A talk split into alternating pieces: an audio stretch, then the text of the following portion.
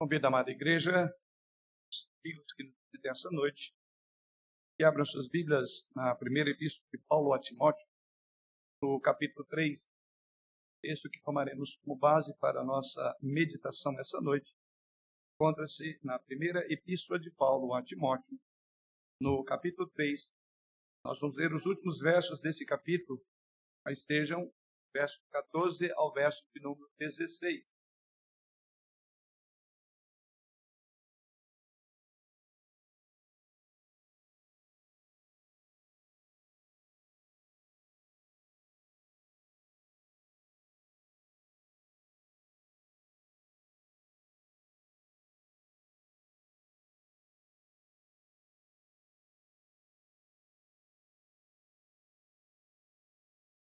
Primeira Timóteo, capítulo 3, a partir do verso 14, diz assim, Senhor, através da sua palavra. Escrevo estas coisas esperando ir ter e ver-te melhor em breve, para que se eu tardar, fique ciente de como se deve proceder na casa de Deus, que é a igreja do Deus vivo, coluna e baluarte da verdade. Evidentemente, Grande é o mistério da piedade. Ele que foi manifestado na carne, foi justificado em espírito, contemplado por anjos, pregado entre os gentios, crido no mundo, recebido na glória. Até o verso 16. Para que, se eu tardar, verso 15, fique ciente de como se deve proceder na casa de Deus, que é a igreja do Deus vivo, coluna e baluarte da verdade. Quando eu digo a palavra igreja, o que vem em sua mente?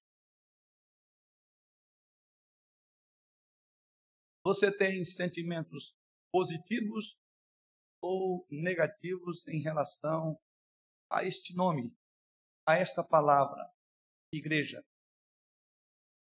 Você vê uma estrutura, um prédio, uma instalação, ou com esta palavra você vê, você visualiza e contempla vidas, pessoas dentro da igreja. Quais sentimentos você tem em relação a ela? Seja o modo como você pensa sobre ela. Em que período de tempo ou idade em sua vida e você moldou esse conceito que você está pensando aí sobre igreja? Foi na infância, quando foi educado desde a sua infância ou já foi na vida adulta? Irmãos, a realidade é que todos nós temos experiências muito diferentes que estão envolvidas nessa palavra igreja. Quero crer que para cada uma dessas perguntas, por certo, veríamos várias maneiras como cada um enxerga a igreja. Pois bem, esta primeira epístola de Paulo a Timóteo, que li parte dela aos irmãos, capítulo 3, aí, alguns poucos versículos, Timóteo, eh, eu diria que é uma carta excepcionalmente útil, porque ela nos ajuda a ver o que é a igreja e nos dá algumas verdades, tanto testadas pelo tempo, culturalmente, verdades que transcendem o que de fato é a igreja. Em outras palavras, essa primeira epístola de Paulo ao seu filho na fé, Timóteo, nos mostra alguns aspectos importantes, fundamentais, sobre o que significa para a igreja ser igreja. É entender a dinâmica do que é a igreja. Este livro foi escrito exatamente para ajudar esse jovem pastor chamado Timóteo a saber o que fazer em uma igreja que precisava de ajuda. Uma igreja necessitada de ajuda e tinha diante dela um jovem pastor. Particularmente os versos que frisei os irmãos, versos 14 e 15 do nosso texto, que lemos essa noite, é o versículo que eu diria tema do livro. Aliás, eu gosto muito quando o único verso capta, por assim dizer, a mensagem de um livro. E certamente isso acontece aqui. A mensagem da primeira epístola de Paulo a Timóteo está exatamente nos versos que nós vamos olhar com mais devagar hoje. Ouvimos aqui que Paulo desejava visitar a Timóteo, assim que é introduzido a leitura do nosso texto. Escrevo-te essas coisas, esperando ir ver-te em breve. Então, Paulo fala ao seu jovem pastor e ele esperava encontrar com Timóteo, diz o texto sagrado, mas o texto nos mostra que parece que ele estava preocupado de que essa espera se delongasse mais do que o que ele mesmo esperava e o próprio Timóteo, ou tinha expectativa. E assim, o apóstolo escreve essa carta para ajudar Timóteo a saber o que fazer no que ele chama na igreja do Deus vivo. Paulo quer que Timóteo saiba como deve proceder. É exatamente isso que vemos no versículo de número 15. Para que, se eu tardar, fique ciente de como se deve proceder na casa de Deus, que é a igreja do Deus vivo, coluna e baluarte da verdade. Então, Paulo tem como propósito, nessa carta, ensinar a um jovem pastor sobre o significado da igreja, falar da importância da igreja. Dentro desta administração pastoral, nessa sua primeira carta, está aqui uma grande importância, eu diria uma grande é, definição da, ou descrição do que é igreja. A frase que ele usa aí, para saber como proceder, dá razão ou a base para levar tão a sério esta questão do comportamento na igreja, saber como proceder para com a igreja de Deus. Então, essa descrição de Paulo nos versos 14 e 15 nos mostra a importância da igreja, que é exatamente o tema que temos a considerar essa noite: a importância da igreja. Vamos orar. Pai, nesta hora voltamos mais uma vez diante da tua face para suplicar a instrução, a direção, a condução do teu Santo Espírito. O mesmo que inspirou os teus santos apóstolos e profetas do passado a registrar a tua palavra, e agora ela se tornou perene, chega aos nossos corações, para que a intenção do teu Espírito ao escrever esse relato, pela instrumentalidade de Paulo, possa alcançar os nossos corações essa noite. Para tanto, abra-nos não só a mente, mas a nossa alma, os olhos da nossa alma, para compreender, para aceitar e também ser transformado pelo poder da tua palavra. Em Cristo oramos grato. Amém. Temos aqui nesses dois versículos, volto mais uma vez aos versos 14 e 15, mais particularmente o versículo 15, temos aqui três frases que nos dão uma noção clara para o nosso tema, da importância da igreja. Temos aqui três frases que poderíamos dizer que elas mostram as características chaves de uma igreja. E eu diria características não negociáveis. Características que não importa o tempo, a época, seja a igreja primitiva, como vimos a leitura logo no início, que era o chamamento para adoração, e foi lido pelo presbítero Bruno aqui, um texto que falava da igreja primitiva. Então não importa se, tratando da igreja primitiva, há mais de dois anos, dois mil anos atrás, ou da igreja hoje, essas características chaves são inegociáveis. Em outras palavras, enquanto algumas partes da igreja continuarão a mudar à medida que a nossa cultura muda, há algumas coisas que precisam ser preservadas. E essas coisas nós encontramos exatamente nessas três frases do versículo de número 15.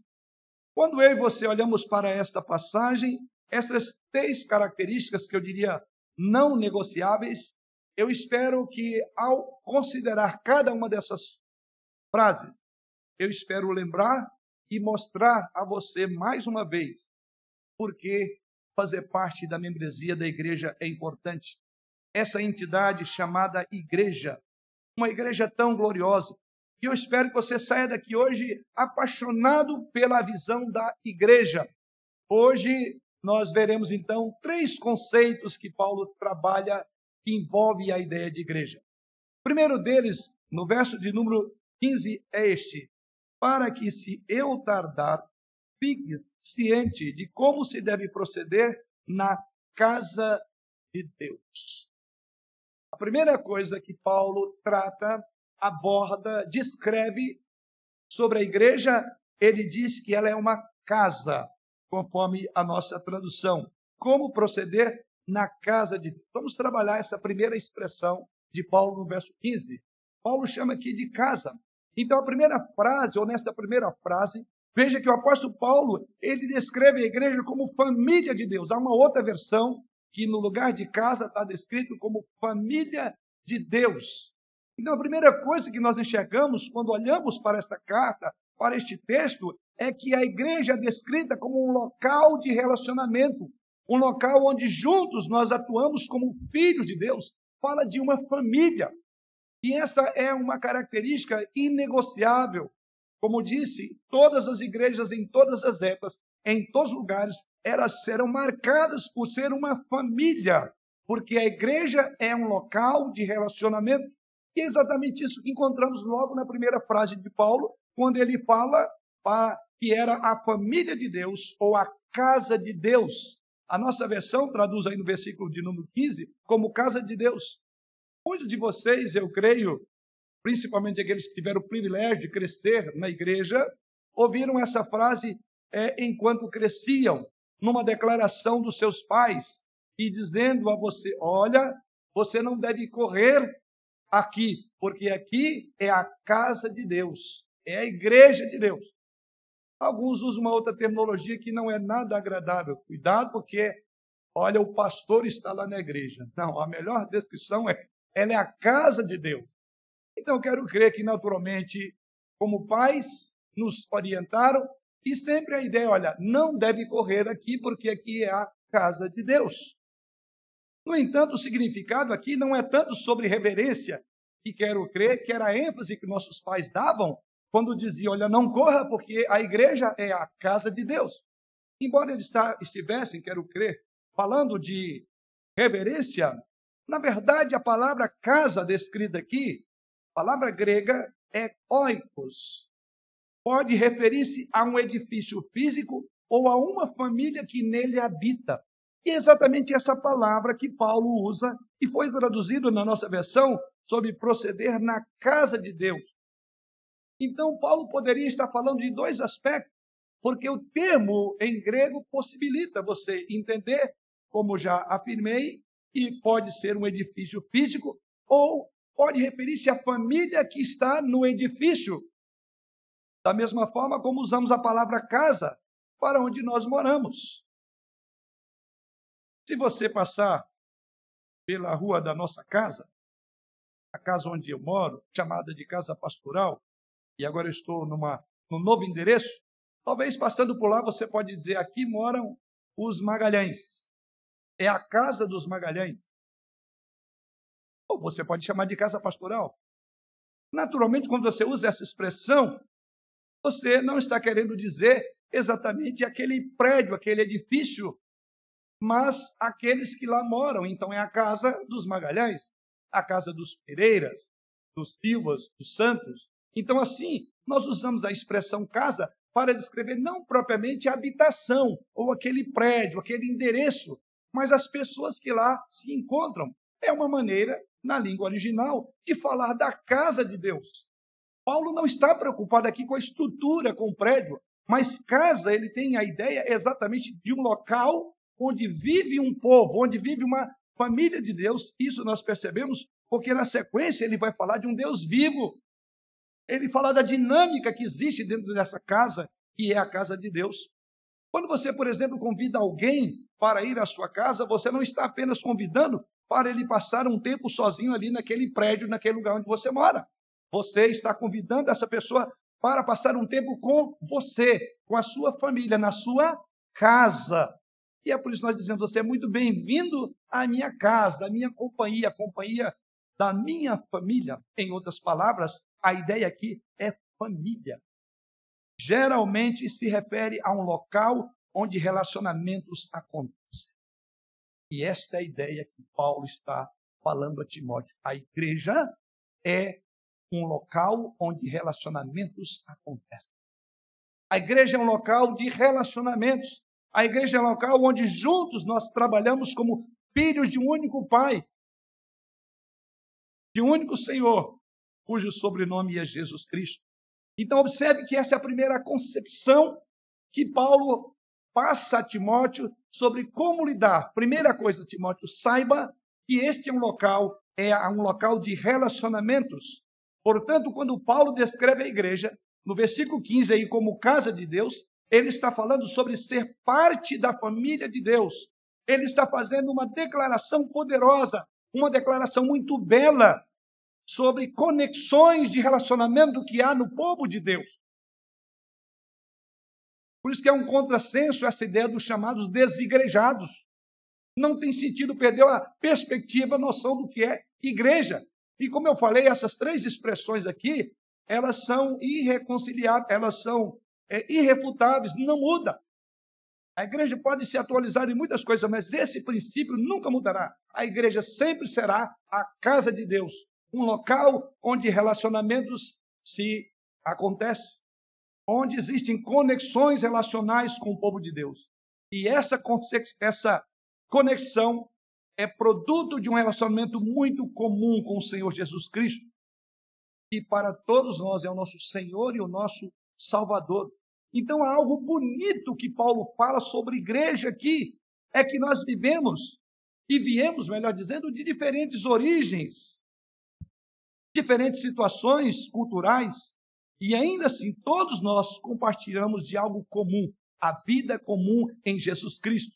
Porque Jesus Cristo é o nosso Senhor, é o nosso mestre, é o nosso Salvador. Todos nós temos uma confissão comum. E a confissão comum é o que Paulo mesmo diz nessa primeira nessa carta mesmo, capítulo 1, versículo 15, é de que Jesus Cristo veio, diz Paulo, ao mundo para salvar os pecadores, entre os quais eu sou o principal. Além do mais, para aqueles que receberam esse Jesus Cristo como seu Salvador, eles também estão cheios do mesmo Espírito, é uma só fé, uma só esperança, um só amor. Então, aqueles que receberam a Jesus Cristo são trazidos para esta casa, a oicos de Deus, para relacionamentos. O milagre da salvação, queridos irmãos, é exatamente esse: que Deus não apenas nos perdoa pela morte do seu filho Jesus Cristo, mas acolhe-nos em sua família. Ele adota-nos numa nova relação de uma casa, de uma oicos, de uma família, que é a família de Deus. Veja que é exatamente isso que Paulo afirma em Romanos 8, versos 15 a 17. Porque não recebestes, diz o apóstolo, o espírito de escravidão para viverdes outra vez atemorizado, mas recebestes o espírito de adoção, baseado no qual clamamos Abba, Pai. O próprio Espírito testifica com o nosso espírito de que somos filhos de Deus. Ora, se somos filhos, somos também herdeiros de Deus e co-herdeiros com Cristo. Se com ele sofremos, também com ele seremos glorificados. Veja o que Paulo coloca nesse texto de Romanos: é que o resultado é um grupo de pessoas marcadas por semelhanças, todas elas em Jesus Cristo. Veja como o apóstolo Paulo descreveu isso, mesmo até usando o termo família. E aqui eu chamo a atenção para uma leitura um pouco mais longa, me acompanhe nela, de Efésios capítulo 2. Veja o que Paulo afirma em Efésios capítulo 2, a partir do versículo 11. Portanto, lembrai-vos de que outrora, vós, gentios na carne, chamados em circuncisão, por aqueles que se intitulam, intitulam circuncisos, na carne por mãos humanas. Naquele tempo, estáveis sem Cristo, separados da comunidade de Israel e estranhos às alianças da promessa, não tendo esperança e sem Deus no mundo. Mas agora em Cristo Jesus, vós que antes estáveis longe, fostes aproximados pelo sangue de Cristo, porque ele é a nossa paz, o qual de ambos fez um, e tendo derribado a parede da separação, que estava no meio a inimizade, aboliu na sua carne a lei dos mandamentos na forma de ordenanças, para que dos dois criasse em si mesmo um novo homem fazendo a paz, e reconciliasse ambos em um só corpo com Deus, por intermédio da cruz, destruindo por ela a inimizade. E vindo, evangelizou a paz a vós outros que estáveis longe, e paz também aos que estavam perto. Porque por ele ambos temos acesso ao Pai em um espírito.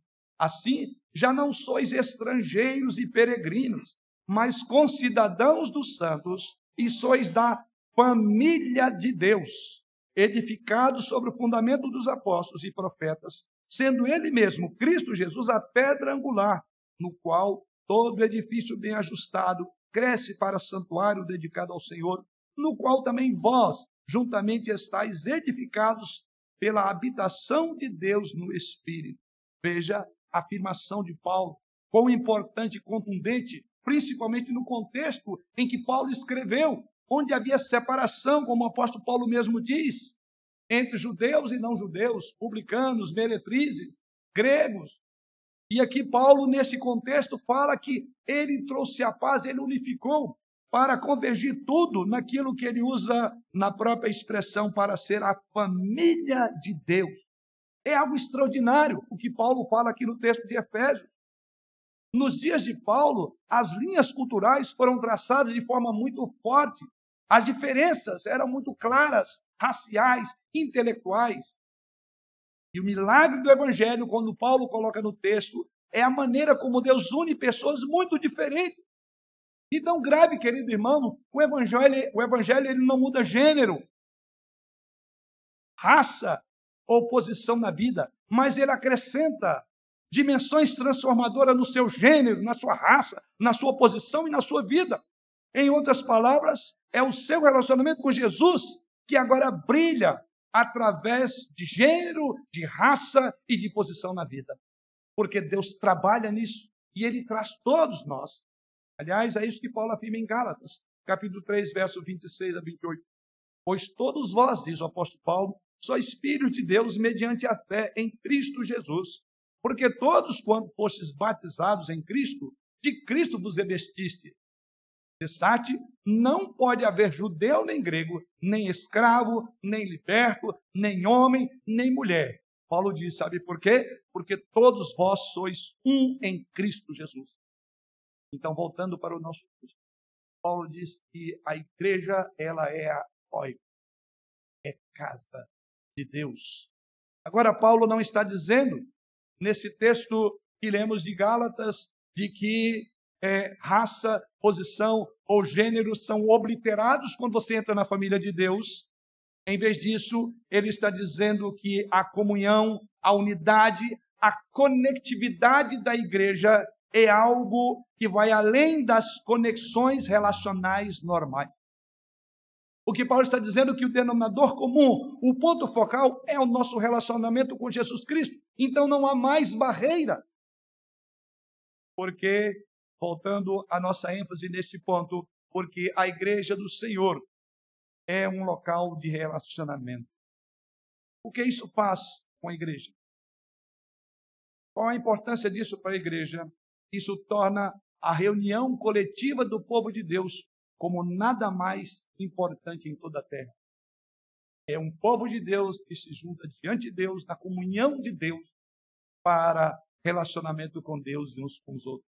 Na verdade, deve ser tão, tão transformador essa ideia que Paulo trata aqui, como se fosse um pedaço do céu na terra. E é. Você já imaginou? Você é chamado para fazer parte nada mais, nada menos do que da casa de Deus, a morada de Deus, o lugar onde Deus habita. Então veja a importância que Paulo dá à igreja nesta primeira expressão. Qual é o resultado? É que nós devemos nos tratar como irmãos, tratar na cumplicidade do amor fraternal, no perdão, no auxílio, na aceitação, na ajuda, porque trata-se de uma única família. Isso é a implicação dessa primeira afirmação de Paulo. Jesus nos salvou, Deus nos adotou e agora então somos filhos de Deus, irmãos e irmãs que fazem parte da mesma família. Estamos na casa de Deus. Mas a segunda afirmação de Paulo, prosseguindo ainda a segunda frase, primeiramente ele fala como proceder na casa de Deus. Prossegue o verso de número 15 dizendo: que é a igreja do Deus vivo. A segunda frase de Paulo. Com essa segunda frase, o que aprendemos é que a igreja é um local onde Deus está presente.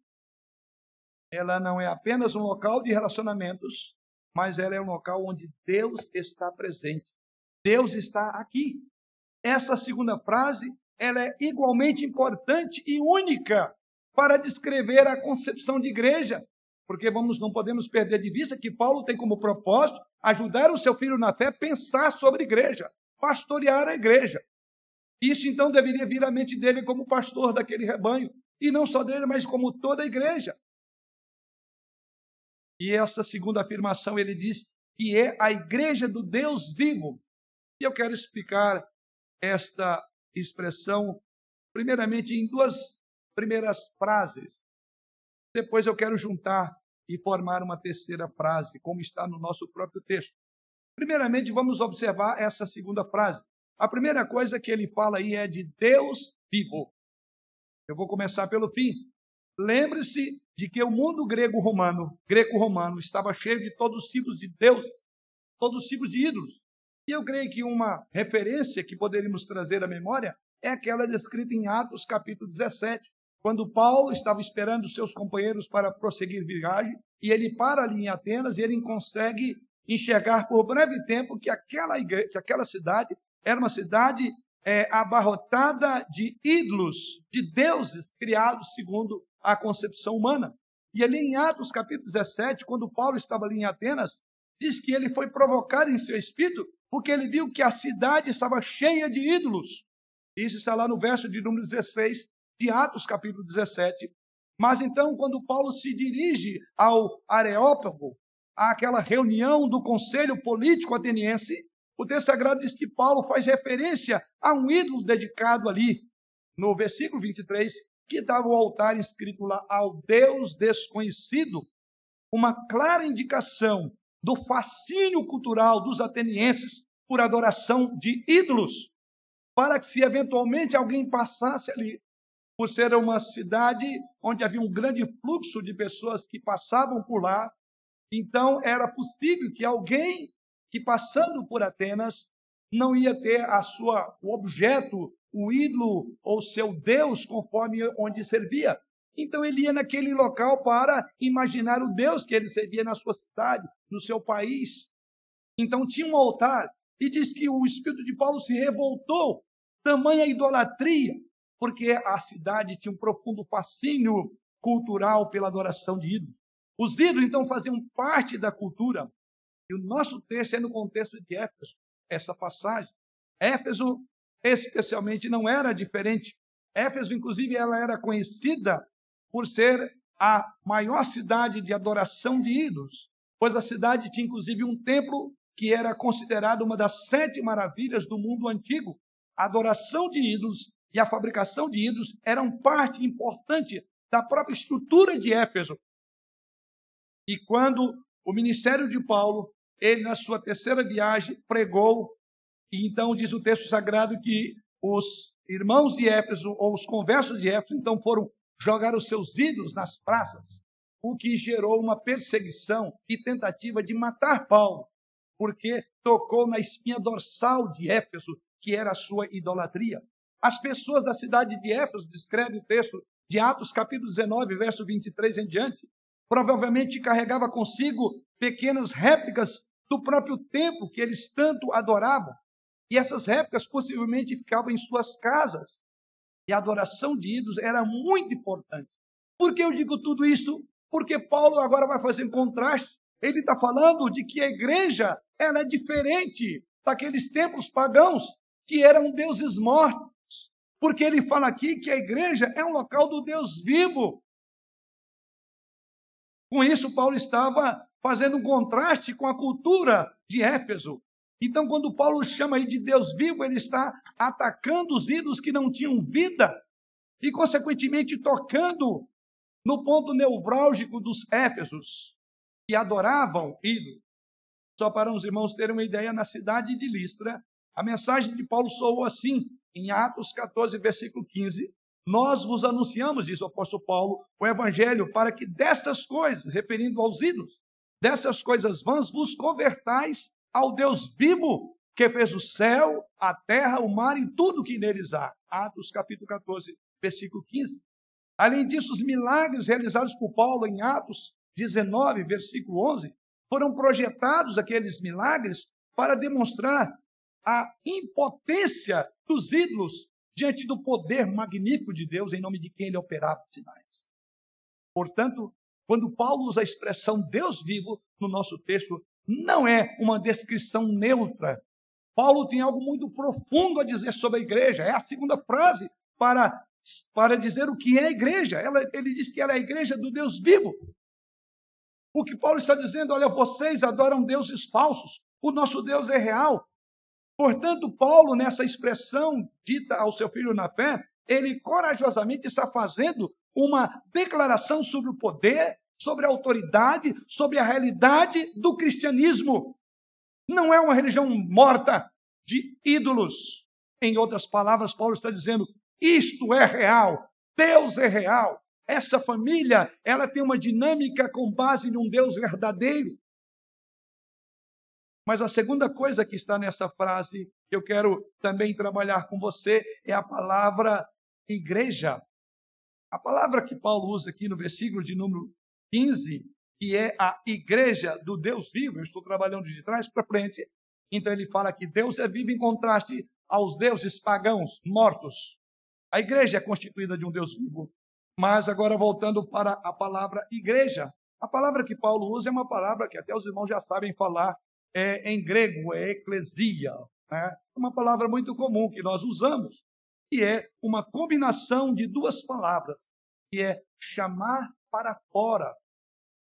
A igreja é simplesmente uma assembleia, um grupo de pessoas chamadas para fora. E Paulo está dizendo que a igreja é constituída daqueles que são os chamados para fora.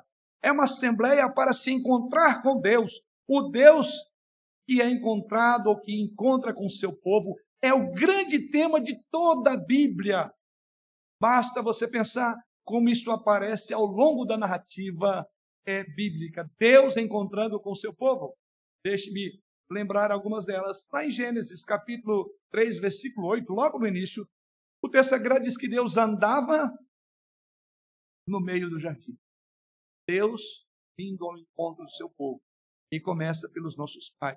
Caminhando lá para Gênesis 3, versículo 23, ali fala que uma das consequências do pecado seria o banimento da presença de Deus. Era uma punição. Eles afastaram ou foram afastados da presença de Deus. Êxodo capítulo 19, versículo 11, após ser libertado do Egito, Deus se encontra com o seu povo no Monte Sinai. E aí basta você lembrar da exposição que vemos aí de um ano no livro de Êxodo. Deuteronômio capítulo 6, versículo 15, é dito que a razão para a obediência à lei era porque Deus estava no meio dele Êxodo 40, versículo 33, diz lá que a glória do Senhor encheu o tabernáculo e o templo do Senhor, e Deus veio habitar no meio do seu povo. Isaías capítulo 7, versículo 14, foi dada a promessa de que nasceria um filho que seria Emanuel, que quer dizer Deus conosco. Caminhando para o Novo Testamento em João, capítulo 1, versículo 14, o apóstolo João descreve a vinda de Jesus Cristo como o verbo que se fez carne e habitou entre nós. E por fim, 1 Coríntios 6, 19, a presença interior do Espírito Santo faz do seu corpo e do meu corpo o templo do Espírito. E assim João descreve em Apocalipse 21, versículo 3, que a consumação da história bíblica, ela termina com a descida da Nova Jerusalém. E esta proclamação é feita quando a Nova Jerusalém desce do céu, diz assim: a morada de Deus com os homens e ele habitará com eles, e eles serão o seu povo. Então, isso é algo precioso da igreja. É a habitação de Deus no meio do povo. Então, essa ideia de eclesia, de ser chamado para encontrar com Deus, ela é central na história bíblica. Ela é central para a igreja. Então, não é pouca coisa cada vez que você sobe à presença do Senhor nesse templo, nesse recinto, para de uma forma coletiva adorar Deus porque é Deus vindo ao encontro do homem. Por isso que não há nada melhor nessa terra. E como disse na introdução, meu propósito é que você volte para casa apaixonado por essa ideia de igreja.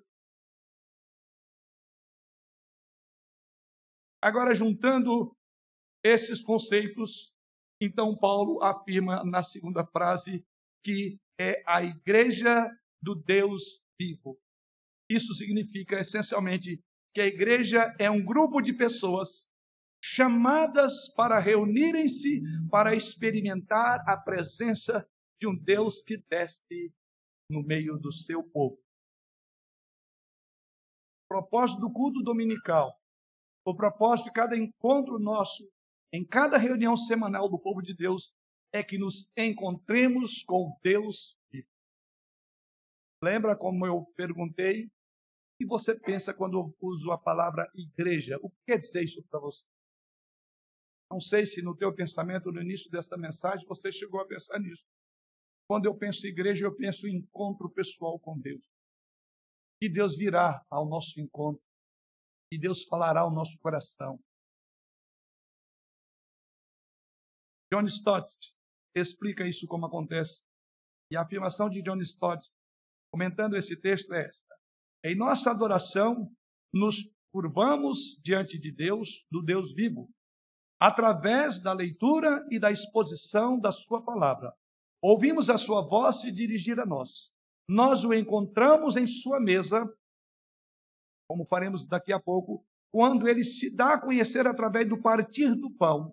E em nossa comunhão, nós amamos uns aos outros como ele nos amou.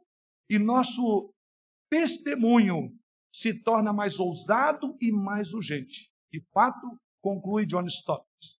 De fato, os incrédulos que chegam podem confessar que Deus realmente está no meio de vocês. A igreja do Deus vivo. A igreja, então, queridos, com essa segunda afirmação de Paulo, é mais gloriosa, ela é mais vibrante, ela é mais viva, porque ela é a assembleia que sabe que Deus vem para o meio dela porque o grande tema da Bíblia é Deus vindo habitar com o seu povo. Todos os domingos, então, nós devemos focar em um único objetivo: o encontro de Deus com o seu povo. Esta é a assembleia convocada do Deus vivo. A segunda ideia, então, é que a igreja local é onde Deus está presente. Deus está aqui. Isso faz toda. E o nosso coração se alegra por saber que Deus é o Deus vivo. Mas a terceira e última frase de Paulo, nós encontramos no final do verso de número 15, e ele conclui dizendo: Esta igreja, que é a igreja do Deus vivo, ela é coluna e baluarte da verdade. A terceira verdade que Paulo fala sobre a igreja é que a igreja é a proclamadora da verdade. A igreja proclama a notícia eternamente importante. Essa é a terceira última frase. Fala sobre o que a igreja deve fazer. E Paulo diz no final aí desse texto que a igreja é a coluna e baluarte, ou seja, sustentáculo da verdade. O que ele quer dizer com isso? Essa última frase para descrever a importância, o significado da igreja para aquele jovem pastor. O que Paulo quer dizer com isso? Por verdade, quando Paulo diz a coluna e baluarte da verdade, por verdade, Paulo quer dizer revelação divina, a mensagem entregue por Deus à humanidade. Aquela mensagem foi entregue uma vez por todas aos santos. Ele quer dizer a verdade sobre quem é Deus. Ele está falando a verdade sobre quem somos nós, à luz do que a Bíblia diz. É a verdade sobre o que é certo e o que é errado. Qual é o significado do universo? Qual é o meio pelo qual as pessoas são encontradas e acertadas, ajustadas as suas vidas em Deus? Paulo, enfim, quer dizer que o Evangelho e tudo que o acompanha, isto é a verdade que a igreja deve ter como a sua coluna, coluna e baluarte da verdade. Deus é conhecido e caracterizado pela verdade em contraste com o diabo que diz as Escrituras, que é o pai da mentira. E só há uma coisa na qual ele é consistente, é no engano, no engodo. Então, diferentemente do diabo, Deus é verdadeiro. E o apóstolo Paulo diz que a igreja é o local, é a coluna e baluarte desta verdade. Deus despreza toda a mentira. E a igreja deve ser a defensora da verdade. Porque o objetivo de Satanás não é outro senão manter as pessoas cegas para esta verdade. Mas Deus levantou a igreja para que a verdade se estabelecesse nessa terra. Se tirar a igreja, não tem uma segurança de verdade nenhuma. Ao mesmo tempo, a igreja tem uma responsabilidade enorme em manter-se na verdade.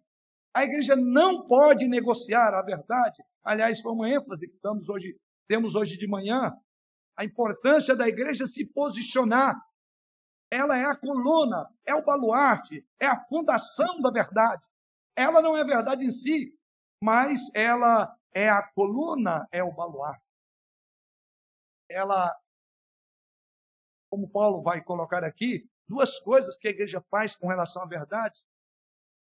Com relação à verdade, ela tem que ser a coluna e tem que ser o baluarte. Ou seja, ela tem que ser a estrutura, a base, o sustentáculo, como aquilo que projeta para como uma coluna. E veremos isso na própria exposição. Então veja que Paulo está dizendo isso. Em meio a um mundo sombrio, em pecado, no mundo do engodo, do engano, existe uma entidade chamada igreja, cuja missão é guardar a verdade que conduz a vida. Veja a importância da igreja para o mundo, para os valores. E eu e você fazemos parte dessa coisa maravilhosa chamada igreja, é onde nós encontramos a verdade, somos transformados pela verdade, conduzidos pela verdade e defendemos a verdade. Olha a importância da igreja. A igreja deve ser um instrumento da verdade de Deus, uma verdade que não muda, mas uma verdade que muda a vida, uma verdade que traz esperança, uma verdade que derrota o diabo e o pecado. A igreja deve ser, diz Paulo aqui, a coluna e o sustentáculo dessa verdade. A igreja de Éfeso, mais uma vez, vale a pena fazer uma referência quando Paulo usa essas duas expressões, coluna e baluarte, ou coluna e fundação. Naturalmente, quando Paulo usa essa expressão, para aqueles seus primeiros leitores, eles fizeram uma relação muito rápida com essas duas expressões, coluna e baluarte. Mas eu quero trazer a nós hoje aqui esse contexto que nos ajuda a entender a importância do que Paulo diz, de que a igreja é coluna e ao mesmo tempo é baluarte. A igreja de Éfeso certamente estava familiarizada com colunas ou pilares, porque eram características predominantes nesses vários templos que tinham ali na cidade de Éfeso. Principalmente uma das sete maravilhas daquela época, que era o templo da deusa Diana. Só para os irmãos terem uma ideia.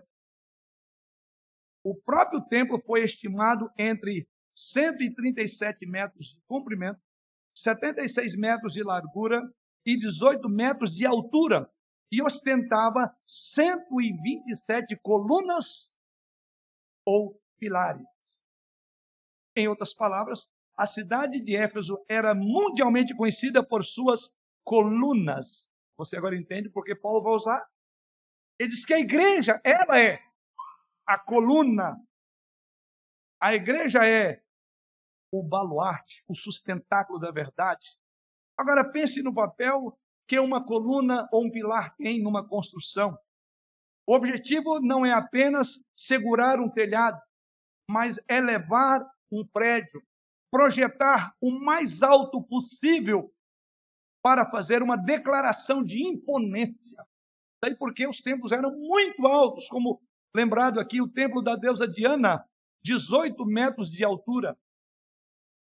Porque quanto mais alto, mais imponente, mais se destacava, mais se era, mais era visto à distância. E o texto sagrado do Paulo usa esta imagem, aquelas colunas que eles viam. E ele diz: Mas a igreja de Deus, ela sim, não é o templo da deusa Diana. Não são esses templos que vocês fazem. A igreja de Deus que não é de mortos, mas de vivo, ela é uma igreja e ela é o sustentáculo. Então ela é a coluna da verdade.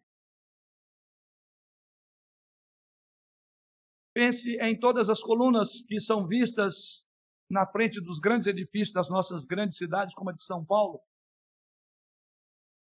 A sua imponência, a sua beleza, prédios gigantescos.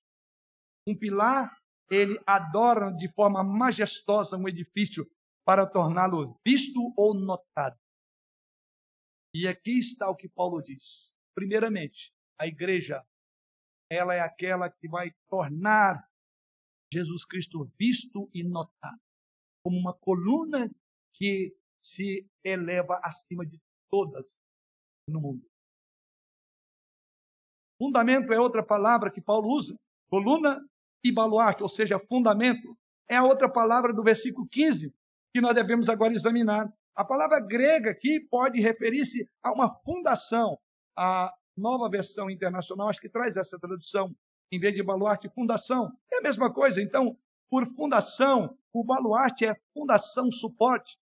O ponto aqui de Paulo, em segundo lugar, é que deve ser a estrutura que fornece o suporte, que fornece estabilidade para que ela seja sustentada. Pense comigo no papel de uma fundação. Temos entre nós aqui pessoas na área da construção e poderia falar muito bem disso, a importância da fundação.